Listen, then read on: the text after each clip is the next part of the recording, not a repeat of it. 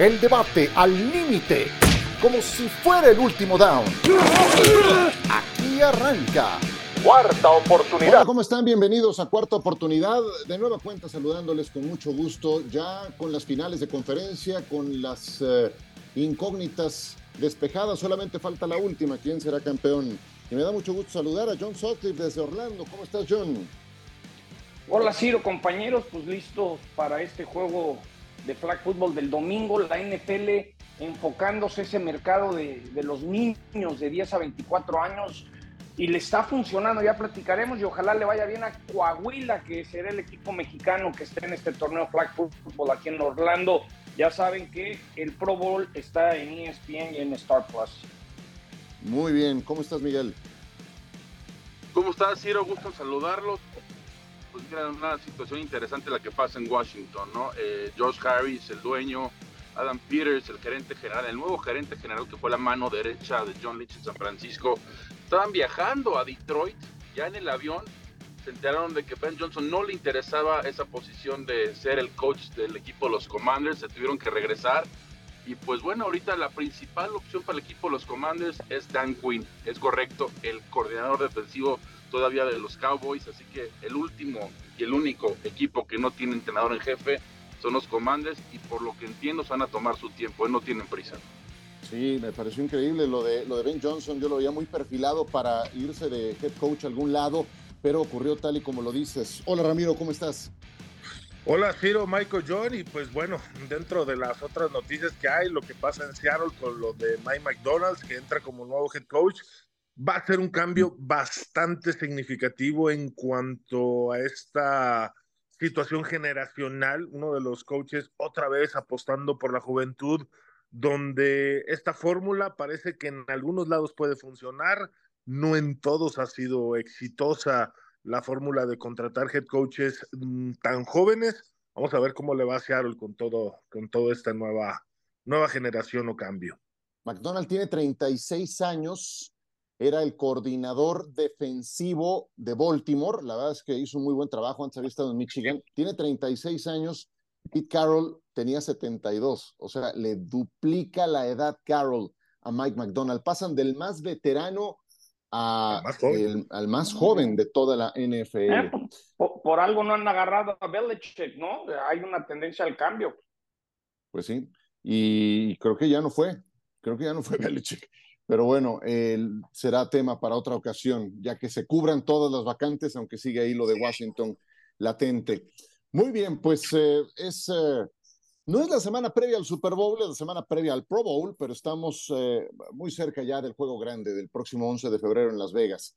Em, y una de las comparaciones que estaremos escuchando durante toda la semana es Patrick Mahomes y lo que representaría para él ganar un siguiente anillo de Super Bowl porque siempre es John injusta la comparación con Tom Brady, porque Brady tuvo más de dos décadas de carrera, pero si lo ponemos en el plano de Mahomes, en lo que ha hecho en sus seis primeros años, creo que ahí tiene algo que decir Patrick Mahomes con Tom Brady. ¿Cómo ves esa comparación? Te lo pregunto a ti, después abrimos juego con eh, mis demás compañeros. Adelante, John. Pues yo creo que es como cuando hacen un presupuesto en una empresa, tienes que irte por lo más alto. Entonces, lo actual con lo mejor de, la historia. Entonces la comparación, pues la entiendo, él es el mejor ahorita y quiere ser el mejor de la historia, creo que le falta camino, pero sí va, sí va trotando hacia, hacia eso, ¿no? Yo, yo creo que pudiéramos ver una dinastía, creo que es lo primero, como hubo una dinastía. Si me dices hoy, yo creo que Mahomes eh, físicamente es más talentoso que Brady. Ah, sin duda. Pero Brady tenía tenía cosas, es decir, si me dijeras, ¿quién es mejor coreback? Pues era lo que pasaba con John Elway, ¿no? Yo creo que a mí se me hace que John Elway era el coreback más talentoso que he visto. Pues mira, está bien la comparación, va en camino, sí, le falta mucho, pero creo que va mucho más avanzado de lo que pensábamos, ¿no? Sí, sí sin duda. Fíjate que estaba revisando las estadísticas y, y va muy parecido, ¿no? A las primeras temporadas de Brady como las primeras que tiene Mahomes pero hay muchas otras categorías, por ejemplo, seis juegos consecutivos en campeonato de conferencia americana. Eso Brady nunca lo logró. Si vemos los touchdowns totales, Mahomes contando postemporada, tiene 91 más que Brady a las mismas instancias. Claro, es otro, es otro fútbol americano, ¿no? Son otro tipo de reglas. Pero aún así te dice pues, el talento que tiene este jugador. Pero al final de cuentas, yo creo que esto se define por Vince Lombardi. Yo creo que eso es lo que te define si acaba siendo el GOAT o no el GOAT. Mahomes tiene dos MVPs. Hasta instancias Brady no tenía todavía MVPs. Entonces, me refiero a temporada regular. Mahomes va, como bien lo dices, John, pero falta mucho, mucho, mucho, mucho todavía por recorrer. Primero, como bien lo decías, falta un Super Bowl. Tiene que ganarlo. Y ya si lo gana, yo sí creo que estamos hablando de una dinastía. Ya estaremos hablando que sean que tres Super Bowls en cuatro o cinco años. Ya es para mí una dinastía eso. Pero por el otro lado, al GOAT, y para llegar al GOAT, que para mi gusto, digo que para todos, es Tom Brady, le falta mucho. Brady hay que considerar que ganó un Super Bowl a los 42 años. Mahomes podrá jugar hasta los 40, hoy tiene 28. Le faltan todavía cinco Super Bowls para poder empatarlo. Falta mucho camino, pero como bien lo mencionas, trotando y, poco a poco ir acelerando, pero falta mucho para poder hablar si está a la misma altura de Brady. Todavía falta mucho. hay una estadística muy buena de, los campeonatos rápidos y los MVPs en la historia del deporte americano, entonces le ganaría a Magic Johnson y a Tim Duncan, ¿no? Que les tardó ocho años en, tener sus tres y tres. Entonces, también te hablo un poco de, la velocidad que está consumiendo títulos eh, Mahomes, ¿no? Quién sabe si se lesione, si se le suba. Hay tantos factores que, que, que quién sabe si es el Mahomes de ahorita en dos años, el cuate ya no le echa ganas, no, porque a mí sí me preocupa que Mahomes de repente se, desvía un poco, ¿eh? O se va Andy Reid, o se va Andy Reid, que esa es una posibilidad latente, ¿eh? O sea, por ejemplo, Brady, Brady contó con estabilidad en ese sentido, se iban em, eh, pues asistentes, pero no hay duda que fue una fórmula que funcionó con Belichick. A mí, a mí lo que más me sorprende de todo esto, porque podemos hacer comparaciones numéricas, récord en playoff, campeonatos, y, y Mahomes a estas alturas de su carrera saca una pequeña ventaja en casi todo en relación a Brady, solamente el número de anillos de Super Bowl.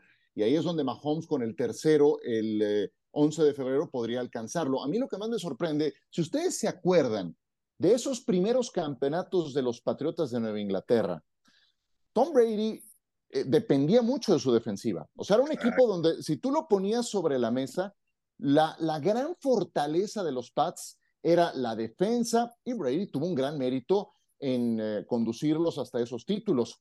Cuando tú pones sobre la mesa Kansas City, Mahomes es una pieza instrumental, clave, fundamental, desde el primer campeonato que lograron hasta lo que hemos visto hoy, que es eh, pues el gran orquestador. Ese me parece el más importante, Ramiro, de los contrastes cuando pongo en contexto los seis primeros años de uno y otro. Ahí sí, Mahomes ha sido más determinante para su equipo de lo que fue Tom Brady en esos seis primeros años. Definitivo, Ciro. Y justamente lo que estás mencionando, y qué bueno que tocas este punto. Este, Mike ahorita acaba de decir que tal vez eh, Pat Mahomes va a un trote seguro para intentar alcanzar a Tom Brady.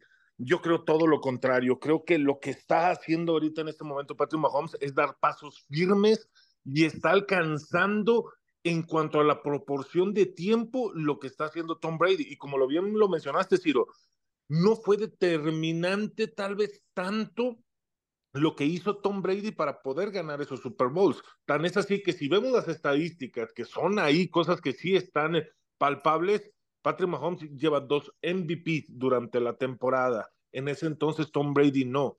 Justamente lo que está haciendo Patrick Mahomes para llegar al Super Bowl dentro de las primeras seis temporadas como titular, Patrick Mahomes tiene la posibilidad de igualar la cantidad de Super Bowls ganados que tenía Tom Brady, con la diferencia de que Patrick Mahomes ya ha hecho más cosas, más números. Entonces son pasos demasiado firmes, demasiados avanzados y obviamente sí entra el factor si va a mantenerse sano, si va a mantenerse Andy Reid, porque esa va a ser otra prueba para decir si Patrick Mahomes puede o no superar.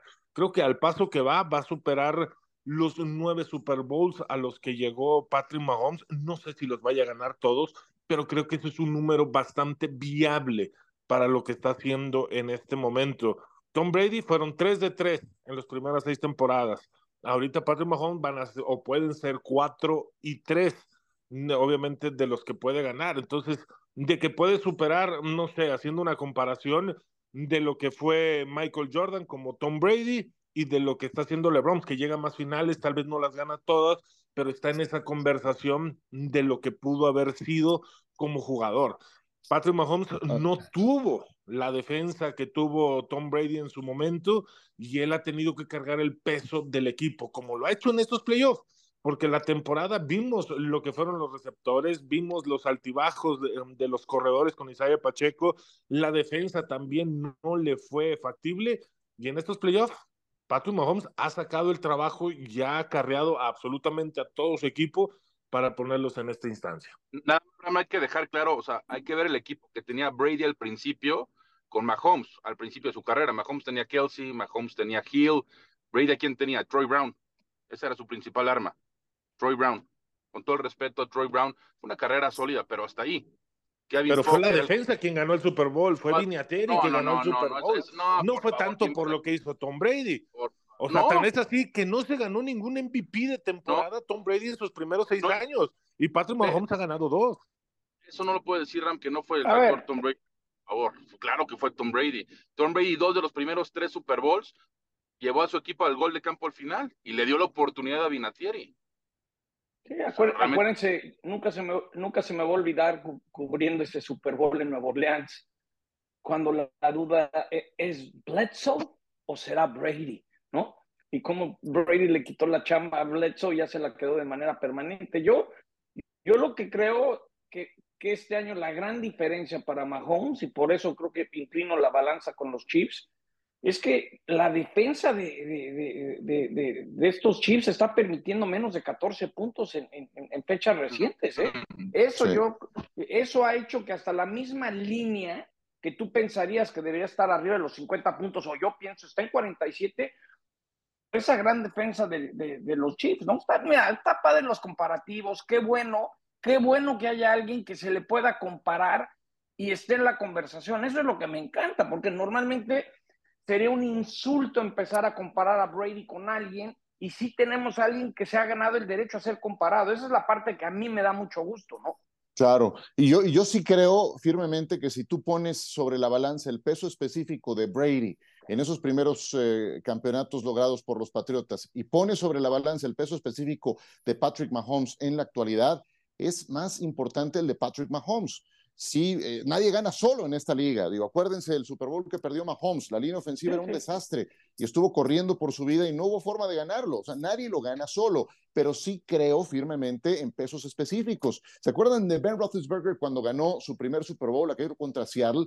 Pues no era nada espectacular. Después él sí tenía manera, ya con la experiencia, ya con las horas de vuelo, de echarse el equipo al hombro. Lo ganó la defensa. Exactamente, y así ocurre al principio pero yo veo a Mahomes al principio en su carrera y sí siento que es una pieza instrumental, o sea, sin él no hay manera.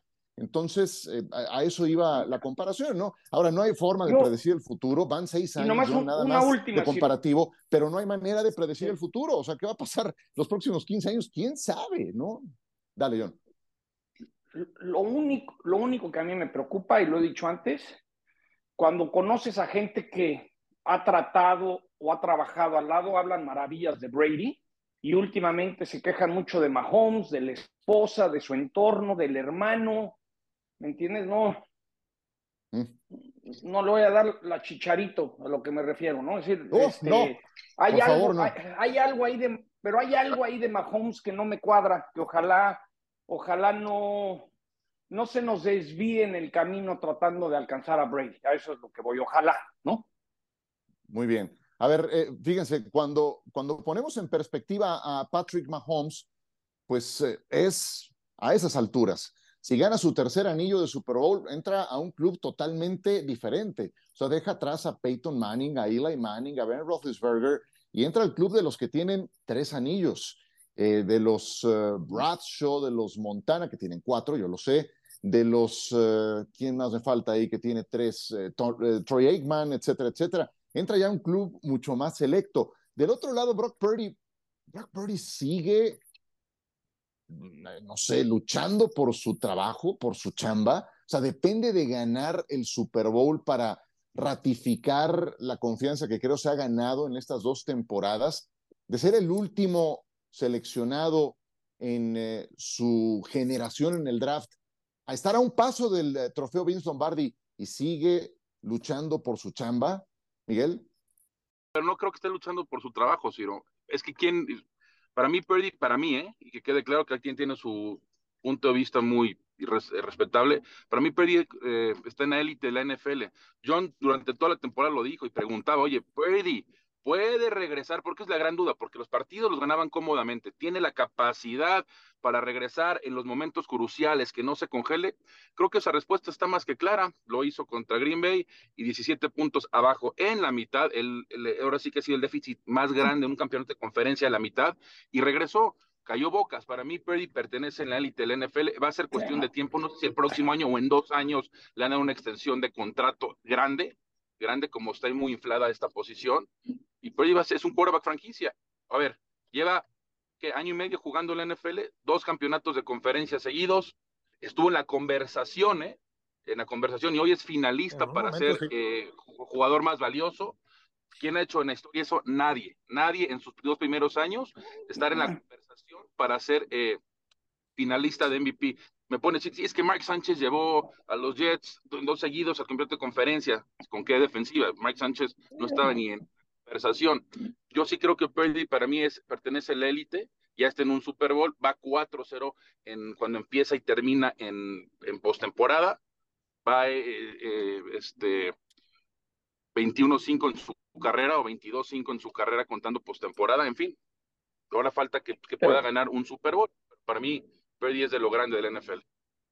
Entrando al partido del, del domingo, yo todavía tengo mis dudas, ¿no? Seguía lanzando más intercepciones que pases cuando vienen de atrás. Tiene mucho mérito lo que hizo.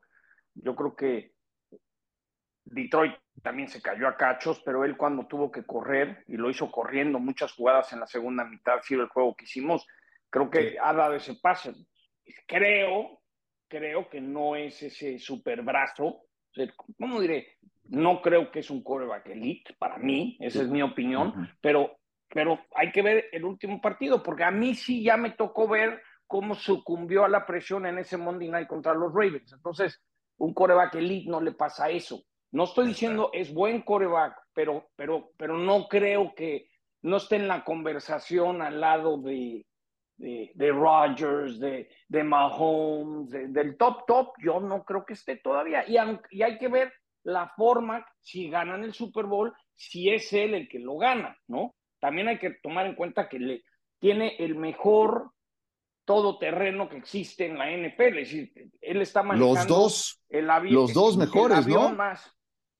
Sí, sí, está, o sea, por McCaffrey y por Divo, ¿no? Sí, sí, entonces, ojo, sí tiene, pero hay a mí todavía hay detallitos que a veces aprendes. Yo recuerdo, me acuerdo ese partido en Levi Stadium, que hasta parecía que Shanahan lo iba a sacar del partido, ¿se acuerdan?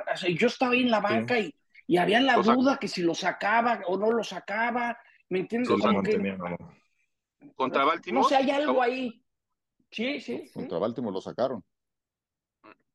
Sí, terminaron sacándolo después de las cuatro intercepciones. También entró Sam Darnold. Exacto. Entonces, a, lo que voy es: tiene todo el mérito el chavo. Él no es su culpa de todo lo que ha pasado pero ponerlo coreback elite, yo he visto cosas a nivel de cancha que para mí no es coreback elite. vamos a ver, vamos a ver, creo que el 11 de febrero va a ser una gran prueba para ver si ganan y si ganan en gran parte gracias a él, porque sí creo que le tocó manejar el mejor coche, así creo que hay muchos corebacks que podrían sacarle más jugo a la ofensiva de San Francisco que Perdí. A ver, para mm, mi gusto, yo, yo les pregunto, ¿Estamos de acuerdo que él ganó el juego contra Green Bay y contra Detroit o ven otro factor? Solamente el de Green Bay, el de los factores de, lo que pasó en Detroit fueron muy diferentes, la defensa también se puso a trabajar, pero ahí sí voy a estar de acuerdo con John. Es un muy buen coreback, es un coreback que en ¿eh? este año y medio, en este año y medio Estoy muy de acuerdo con lo que dices, Michael, en cuanto a las estadísticas, que supo reaccionar. Digo, tal vez en temporada la presión no la supo manejar, no supo venir de atrás, se hizo chiquito, pero en el mes de enero, cuando cuenta, el señor respondió. Solamente tuvo una intercepción en dos partidos, eh, ganó, eh, supo venir de atrás en el marcador, que era justamente parte de lo que tú, John, estabas pidiéndole. ¿Cómo sabes venir detrás de la presión? Y ahí está. ¿Qué le falta a, Brock Purdy para hacer en este momento coreback elite? La prueba la tiene el 11, el 11 de febrero. ¿Y por qué, por qué tiene que pasar esa prueba? Vamos a ponerlo, yo sé que es un comparativo que no se enfrentan uno a uno, pero ¿a qué corebacks le ganó? A Jordan Love, otro que venía siendo alguien que estaba haciendo las cosas, eh, Jared Goff, que aunque ya estuvo en un Super Bowl, no hizo bien las cosas porque perdió con Tom Brady. Entonces, dentro de lo que ha pasado con los corebacks, para poder ser considerados elite, desde mi punto de vista, es ganarle a, otro coreback elite. Supera las estadísticas de ese coreback elite. Brock Purdy en este momento no supo superar a Lamar Jackson, que consideramos que es un coreback elite. Les hago una pregunta ahora mismo. Les hago una pregunta. Hipotéticamente le hablan los tejanos a, John Lynch y le dicen, oye, te manda CJ Stroud y tú me mandas a Purdy. No, no. ¿Qué haría Shanahan? ¿Qué haría Shanahan? Agarraría a Purdy, lo empaquetaría, lo mandaría en un avión privado y le iba a decir, ahí te va el tuyo y mándame el tuyo, ¿no? Yo creo. Oye, yo creo, yo creo que tiene, a ver, yo no lo voy a pelucear a Purdy porque tiene un gran mérito hacer lo que ha hecho. No, sí, mucho mérito. Eso sí, no lo pongo elite, por supuesto que no lo pongo elite, y creo que hay que ver el contexto de esos partidos de playoff. Sus primeras mitades fueron malas. realmente malas, o sea, considerablemente malas. Yo tengo serios, serias dudas de Purdy en el Super Bowl. El Super Bowl es un animal totalmente distinto. Y hemos visto historias como la de Nick Foles con Filadelfia contra los Patriotas, y hemos visto a el propio Tom Brady cuando le ganó a Kurt Warner o a los Rams, que eran grandes favoritos. esas historias existen, pero, pero sí creo que eh, este me ha demostrado que es propenso a, a mostrar una, una cara muy por debajo de su nivel cuando los niveles de presión van a más y vamos al juego de más presión de todos. Entonces ahí es donde tengo mis dudas. y, súmale que, que en Levi Stadium al medio tiempo llegaron a al, al tercer cuarto ya habían traído 60 pañales de adulto para los Leones de Detroit. No, perdón, pero ahí, ahí también eso, eso es otra cosa que, que lo vivimos y siempre he dicho que el, saque fallado o el pot fallado rápidamente te das cuenta cuando hay presión. En el americano, pues no es tan fácil a veces ver, pero el juego del domingo, Detroit, bueno, los pases que tiraron, las entregas, los castigos, es decir, también se sumaron los factores que San Francisco jugó bien la segunda mitad, Purdue jugó segunda mitad, pero los pobres Leones de Detroit fue una calca de lo que pasó en el 28-3 del Super Bowl Patriotas de Atlanta. Fue una calca, ¿eh? Pero estamos de acuerdo que eso no es culpa de Purdy. Él cuando tenía que sacar el partido... No, no, pero estás... Sí, pero, pero, eso, pero tú ya lo estás poniendo como coreback elite, sí, no, que está bien. Eh, es que eh, para, con todo respeto, para mí no es elite porque no ha, no, no ha hecho las cosas. Que vaya y le gane a la defensa de Kansas City que está permitiendo menos de 14 puntos y que él lance y él sea el fundamental. Eso lo hace elite. Ahorita yo no creo que sea coreback elite. no lo estoy criticando. Tiene mucho mérito lo que ha hecho el chavo, pero no es para mí un coreback elite. Pasión, determinación y constancia es lo que te hace campeón y mantiene tu actitud de ride or die baby. eBay Motors tiene lo que necesitas para darle mantenimiento a tu vehículo y para llegar hasta el rendimiento máximo desde sobrealimentadores, sistemas de sonido, tubos de escape, luces LED y más. Si buscas velocidad, potencia o estilo, lo encontrarás todo en eBay Motors. Con más de 122 millones de piezas, siempre encontrarás justo lo que buscas. Y con Guaranteed Fit de eBay, tienes la garantía de que tu pieza quede perfectamente a la primera o se te devuelve tu dinero. Porque con eBay Motors, quemas llantas y no tu dinero con las piezas que buscas, a los precios que quieres. Tu auto se convertirá en el MVP que te dará el triunfo. eBay Motors. ebaymotors.com. Solo para artículos elegibles se aplican restricciones. Muy bien. Bueno, para, ya, creo que ya, ya, quedó clara la, la, postura de cada quien, ¿no? ¿O tienes algo más, mi querido no, Ram, tú decías de que la Lamar Jackson, sí, cuatro intercepciones, su peor juego, pésimo juego, tres fueron desviados. Le ganó a Goff, le ganó a Dak, que son pro bowlers los dos, y a Dak Pero no son elite, ni Goff ni Dak Prescott son elite, jamás, nunca.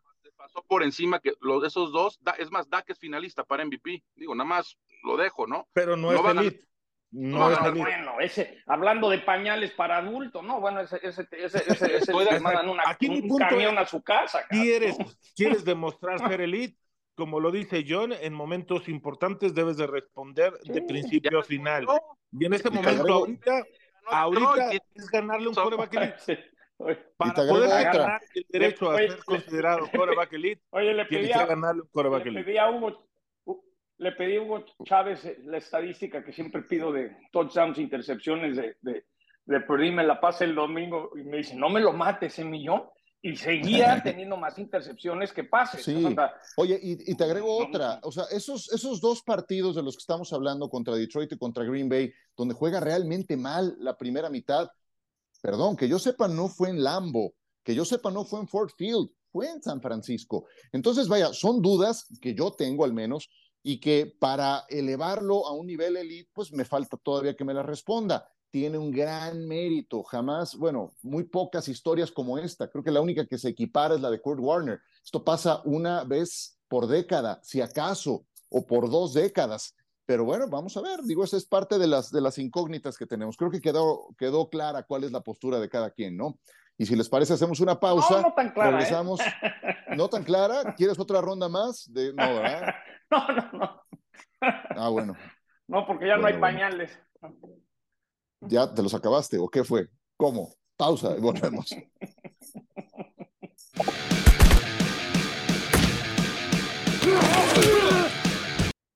Seguimos con ustedes en esta cuarta oportunidad. Recuerden, el próximo jueves también tendremos eh, nuevo podcast ya eh, basado desde Las Vegas, donde la mayoría del equipo de ESPN estará trasladándose para la transmisión del Super Bowl. Les invitamos a que nos acompañen en esta transmisión que va para toda Latinoamérica. Así es de que nos estaremos saludando también la próxima semana. Pero antes, no, no quisiera dejar eh, en, eh, en, el olvido, porque pues se hablará al 100% de los finalistas la próxima semana, pues lo que ocurrió con los Ravens y con los Lions, sí creo que son dos caídas épicas. La de los Lions por la ventaja que dinamitaron y la de los Ravens por la manera en la que se alejaron de su identidad. es increíble cómo los Ravens eh, pues dejaron de correr la pelota y tampoco es que estuvieran abajo por tres anotaciones para lanzar, lanzar y lanzar. Se olvidaron de utilizar a Gus Edwards, se olvidaron de utilizar a Justice Hill, y ahí sí me parece que Todd Monken, todo lo bien que lo había hecho durante la temporada, pega un petardo horrendo. El plan de juego de, de Baltimore no lo entendí y fueron demasiados y muy graves los errores que cometieron los Ravens. Eso contra Kansas City, contra Mahomes, contra Andy Reid te cuesta muy caro. Ese es mi punto de vista de ese partido. Del de los Lions, pues ya algo mencionaba John, pero también creo que esto le toca, y vamos a empezar por ahí si les parece, ya me dicen luego lo que opinan de los Ravens, de las jugadas en cuarta oportunidad que, termina jugándose el coach Campbell. Fueron dos en la segunda mitad, ninguna funcionó. Ramiro, ¿fueron las correctas, sí o no?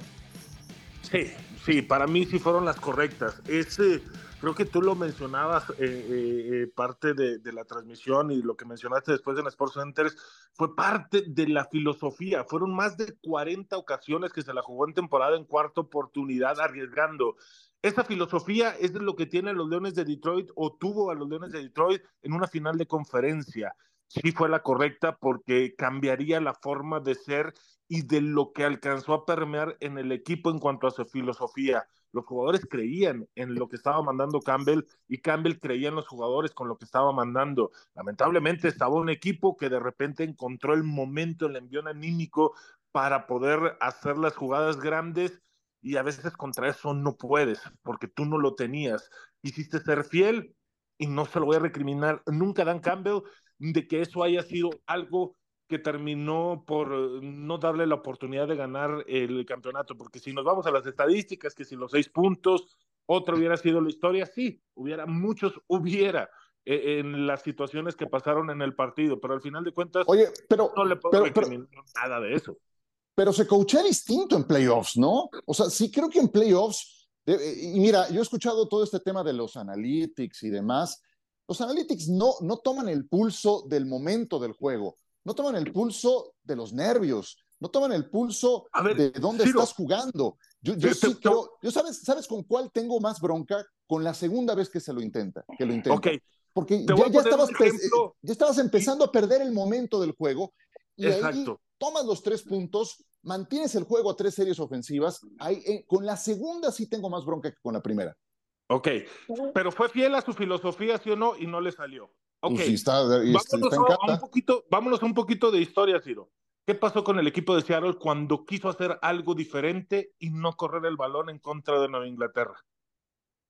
Perdieron un Super Bowl por no ser fiel a la filosofía con Marshawn Lynch y de poder correr el balón. Quiso cambiar y le salió completamente mal toda la gente dice en este momento y siguen recordando ese Super Bowl es debieron haber corrido el balón con Marshall Lynch para poder ganar ese Super Bowl. Y por cambiar y por querer ser diferente a lo que eras y había sido durante toda la temporada, no te salió. Aquí Dan Campbell se casó con una de lo que había sido toda la temporada, de lo que te cambió la, la eh, filosofía de toda la de, de, toda la de toda la organización en tres años.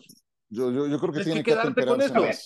Tienes que quedarte con eso. Este es, su manera, acuérdense el juego, el juego en Dallas, acuérdense el juego en Dallas. Sí. Le acabó costando ser, sembrado, se la jugó de dos puntos en vez de empatar. Es su manera. Yo creo que fue fiel a sus, a sus números y eso, Ciro. Y, y, ese primer cuarta oportunidad es Rowling, ¿no? El receptor dejó caer un pase más bien ejecutada. La jugada está Reynolds. Reynolds. Eh, y para mí, el, que no le ayudó fue el receptor. Yo creo que esa jugada estaba perfectamente planeada, perfecto, y se ejecutó. Y, este cuate, volvemos a lo de la presión. Detroit le cayó la presión. Eh, los tiburones de los 49ers se dan cuenta, huelen la sangre y van por ellos. Entonces se, se combinaron dos cosas, que salió el trabuco de los 49ers y el pobre perrito que era un Rottweiler acabó siendo un poodle que salió corriendo. Pero, ah, pero aquí no hace sentido lo de la filosofía, porque eh, terminando el primer, el primer, la primera mitad, quedaban que dos segundos, ¿por qué vas por tres puntos y no te la juegas? Si tu filosofía es ser agresivo, juégatela y busca ponerte 28-7 arriba, no solamente 24-7. Creo que es muy, eh, muy contrastante esa, esas situaciones. Yo no estuve de acuerdo con Campbell, simplemente ahí quiero que tuvo que haber jugado más con las estadísticas, como cuánto tiempo quedaba, iba a la mitad del tercer cuarto, te podías poner otra vez arriba por 17 puntos, en fin, muy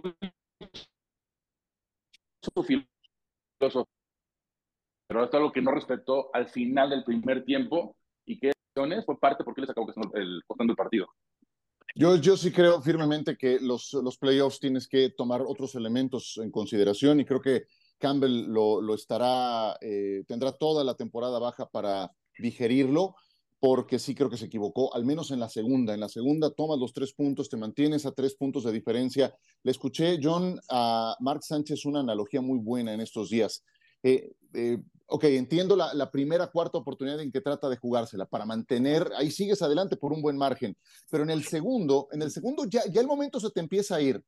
Dice, imagínate que sales con tu driver, te vas a los árboles y dice, en vez de intentar el tiro heroico, lo que buscas es regresar al fairway. Y eso habría sido meter el tiro de tres puntos, ¿no? El gol de campo para, para mantenerte otra vez con 17 de ventaja y no querer el, el, tiro heroico para ponerle en el green, ¿no? Entonces, sí siento que fue una muy buena analogía, ya visto a todo pasado, porque pues sí, bien, y pulgar arriba, fuiste fiel a tu filosofía, estás eliminado y dejaste ir una ventaja de 24 puntos a 7. Eso cuando había pasado en una final de conferencia nacional. Entonces, sí creo que hay mucho que digerir después de ese partido. Eh, la filosofía creo que estaba ya muy bien enraizada con el equipo y por haber tomado tres puntos no está siéndole infiel a esa filosofía. Entonces, bueno, en fin, yo, yo sé que también es ventajoso porque pues ya estamos con el, con el periódico bajo el hombro, ¿no? Sabemos lo que pasó. Pero a ver, denme algo rápido de los Ravens, John, eh, en 30 segundos. ¿Qué, te pareció? Que, que, también en su manera se pusieron nerviosos. Eh, eh, antes de los partidos del domingo, todos los corebacks que habían ganado no habían entregado una sola vez el balón. Esa primera entrega de Lamar cambia todo y de repente eh, la manera de mostrar su frustración y su nerviosismo fue con tantos castigos. Entonces, no digo que se cayeron como los Leones de Detroit, pero los Ravens otra vez, el mismo Lamar no pudo con el paquete, ¿no? Es decir, Lamar es un Robocop que es programado por Harvard y a veces ese robot no, no funciona y les ganó la presión también. Yo creo que hubo cosas muy similares a lo que le pasó a Detroit ¿no? Claro que Kansas City salió con una autoridad y, los Ravens, el que se enoja pierde, y creo que la presión los hizo enojarse y, cometer errores tontos, ¿no? También pero, a veces más un poquito de mala suerte, ¿no?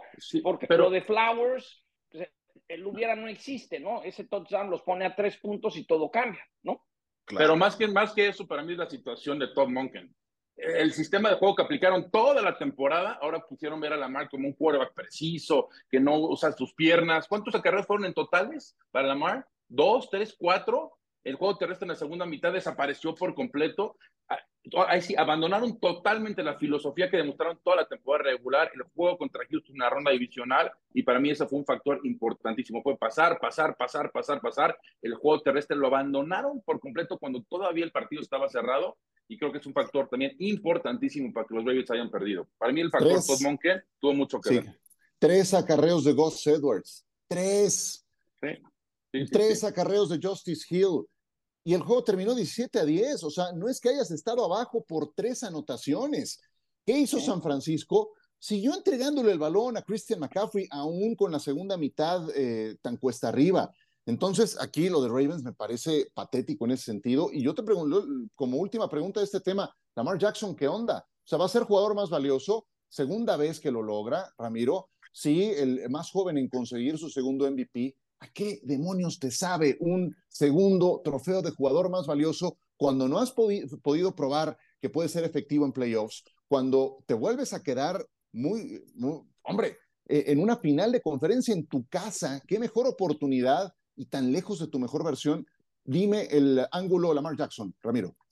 No, mal. El sentimiento debe ser fatal. Digo, lo veíamos en la conferencia de prensa intentando asumir toda la responsabilidad como buen líder que es, pero obviamente lo que mencionaba Michael, de, de, justamente cómo cambian drásticamente el plan de juego para la segunda mitad, la baja ejecución, el equipo desconcentrado, y lo que mencionaba también John, en lo de Safe Flowers, creo que ahí vimos una actitud de todo el equipo de los Ravens y la actitud por parte del equipo de Kansas City, porque se burla en esa jugada larga y, le marcan el taunting y Smith completamente callado, serio trabajo y es el que a la postre en esa jugada donde el mismo Safe Flowers se quiso reivindicar, le provoca el balón suelto en la yarda 1.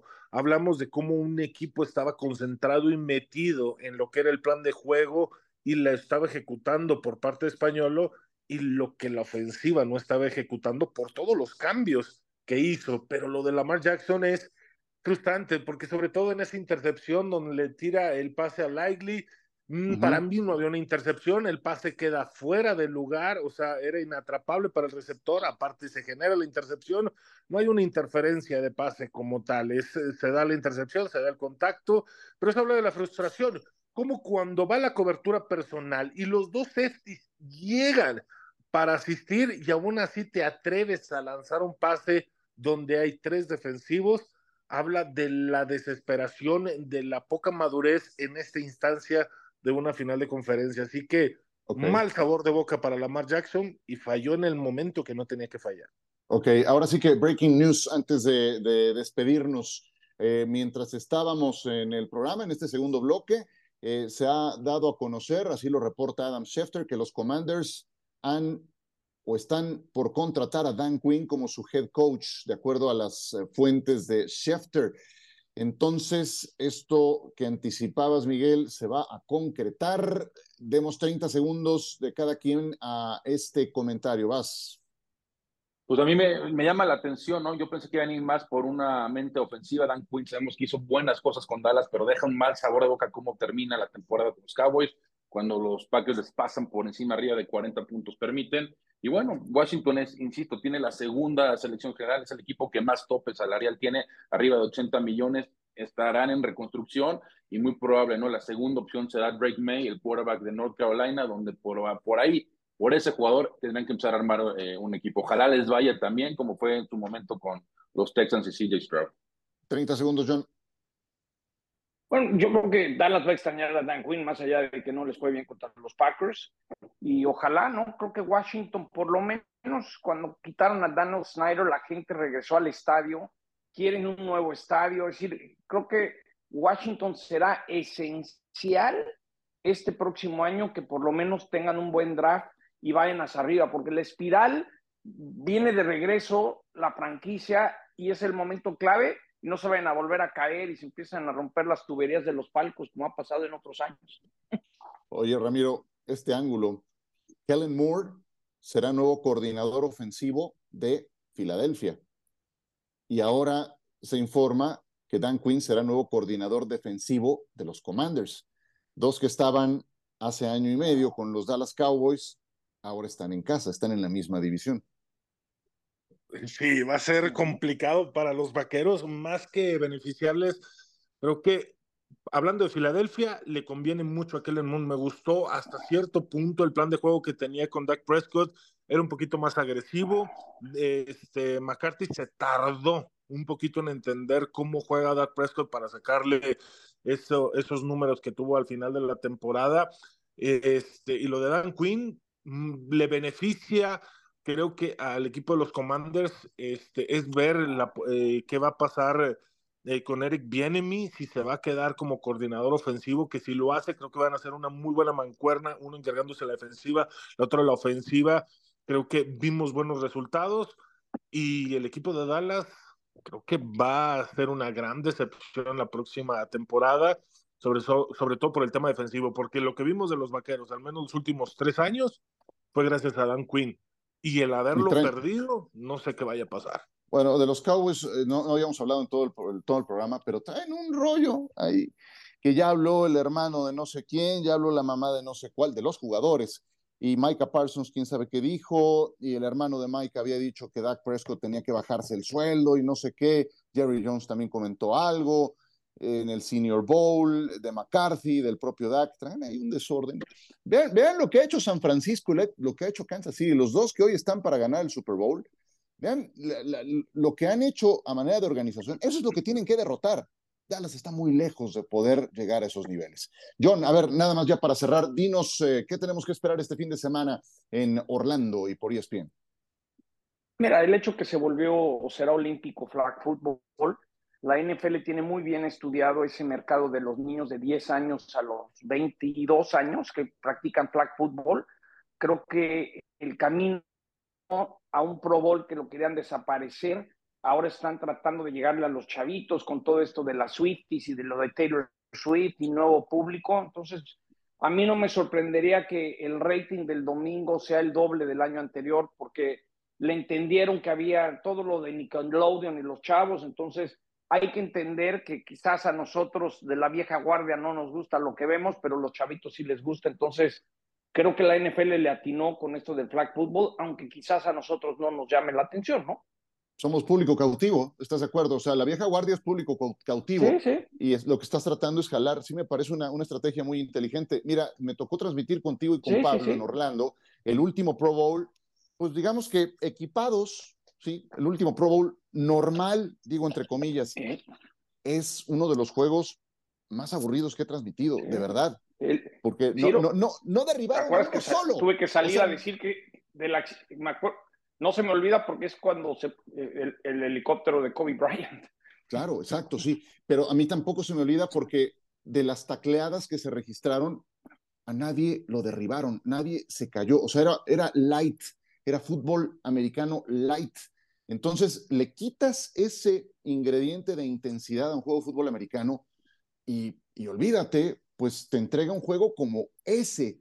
Em, y, si entonces lo llevas al nivel que lo están llevando ahora, me parece entonces un cambio de, coordenadas muy atractivo. Bueno, ¿algo más para despedirnos? John, muchas gracias.